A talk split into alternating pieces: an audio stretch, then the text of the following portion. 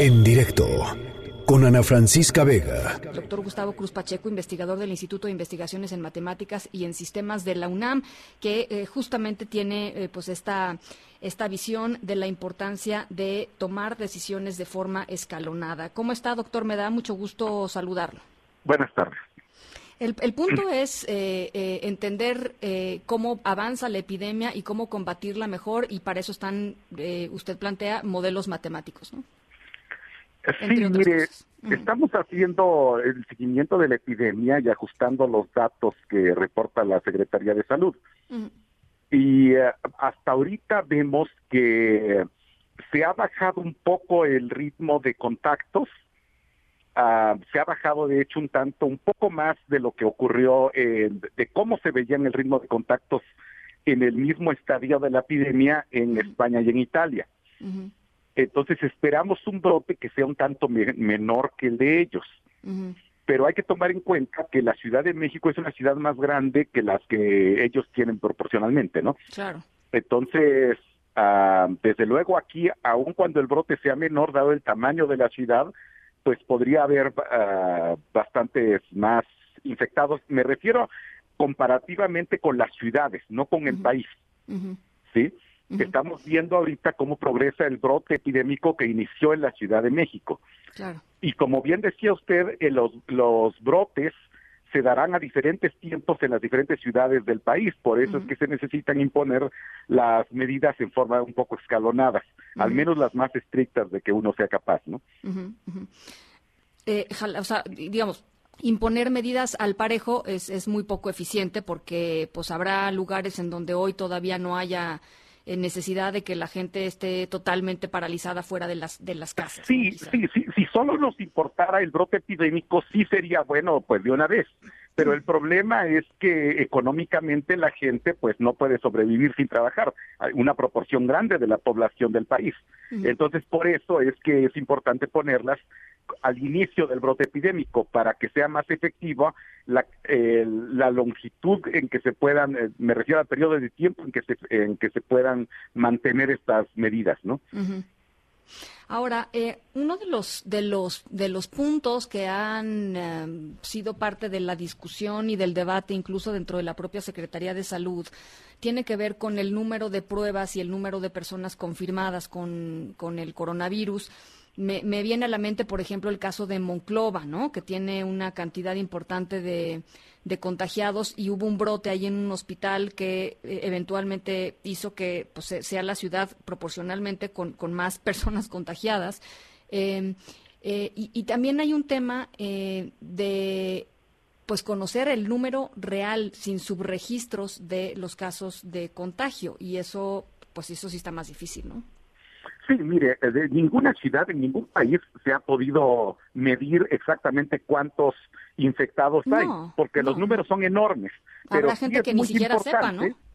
Sí, sí es muy importante tener un número confiable de registros. ¿Usted le parece que, ¿usted le parece que eh, hoy México tiene un número confiable de registros? Mire, no lo sé. No quisiera yo meterme en esta discusión porque me parece un poco estéril. Vamos, el, número de registros que se tienen, pues la Secretaría de Salud tiene que registrar de la forma que les parece más conveniente. Ah, y, eso también acorde a los medios que tengan para hacerlo. Entonces, ah, no sabría yo decirle porque eh, e, ese es un poco el problema. La, la, forma que tenemos de medir es con los reportes. Creo que si, si, se hicieran más pruebas, pues estaría mejor, pero no sé. las pruebas que se tengan también las tienen que distribuir a lo largo del brote epidémico. No pueden usar todas las que tengan el en el inicio, porque entonces sería un poco más complicado. Entonces, todo esto impone pues restricciones sobre lo que se hace, ¿no? Y, ah, sé que cambiaron el protocolo, por ejemplo, de, de cómo imponer, de a quiénes ponerle las pruebas el 23 de marzo. Entonces, no, bajo esta nueva modalidad, vemos que el número de, el, ritmo de contagios es un, es un tanto menor que le decía que el de los de España o Italia. Entonces, eh, pero pero también en esas fechas eh, se hicieron más severas las las medidas de distanciamiento, ¿no? De cualquier forma, pues se ve que las medidas de distanciamiento están funcionando. Pero desde luego le decía, como, como somos una ciudad mucho más grande que Madrid o que, o que París o que Milán, sí, sí debemos ser capaces de bajarlo bastante más para no tener los problemas que ellos tuvieron, ¿no? Claro. Eh, y fíjese que, que, voy a aportar otro, otro dato a, nuestra conversación que, que leí hoy eh, en em, información oficial, por supuesto, no, no, no es una interpretación.